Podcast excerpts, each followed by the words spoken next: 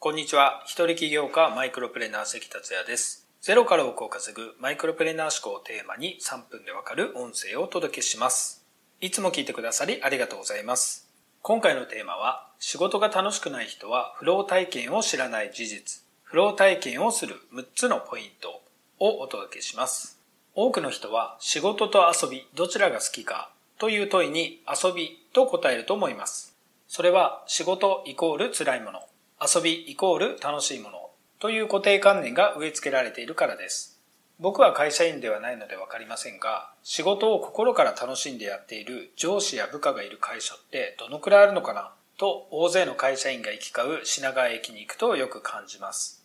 辛くても我慢してでもやらなければならないものが仕事だという固定観念があると仕事をやってても絶対に楽しくはなりません。企業や副業をしても同じです。仕事を楽しいと思えるには固定観念を破壊することです。そこで今回はフロー体験についてお話ししたいと思います。フローとは心理学用語でその行為に集中し没頭して最高の出た時に心から楽しんでいる精神状態のことを言います。ゾーンという言葉で表現されることもあります。ゾーンに入るとかですね。フローとは圧倒的に集中していたり、没頭していたりする状態です。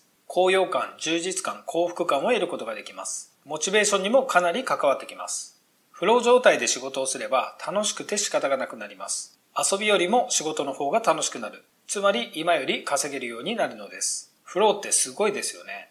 このフローの概念は心理学者の筑前とミハイが提唱したものです。1990年の著書、フロー体験、喜びの現象学で世に広がりました。なかなか難解な本でありますが、読むとフローの理解が深まります。実はポジティブ心理学の大部分を占める概念がこのフローです。ではどうすればフロー体験ができるのか、僕なりに6つにまとめました。1、自分の能力に対して適切な難易度のものに取り組む。簡単すぎず難しすぎずというところに取り組むということがフロー体験をするポイントの一つです。2、活動に価値がある。フローには目的から得られる報酬が必要です。報酬はお金じゃなくても構いません。3、対象への自己統制感がある。自分がコントロールできるという感覚や可能性を感じることがポイントです。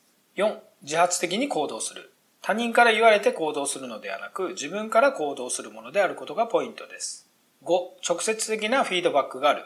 即座に良いか良くないかのフィードバックが返ってくることがポイントです。6、集中を妨げるものがシャットアウトされている。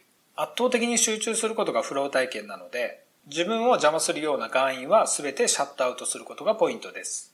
以上6つです。この6つから成功者は仕事で何度もフロー体験をしていることに気づかれたのではないでしょうか。だから仕事に没頭できるし、アイデアも湧くし、継続することもできるんですよね。この6つのポイントを活かし、フローを体験して成功していきましょう。今回は以上です。最後までお聞きいただきありがとうございました。この音声を気に入っていただけましたら、シェアなどしていただけると嬉しいです。それではまた明日。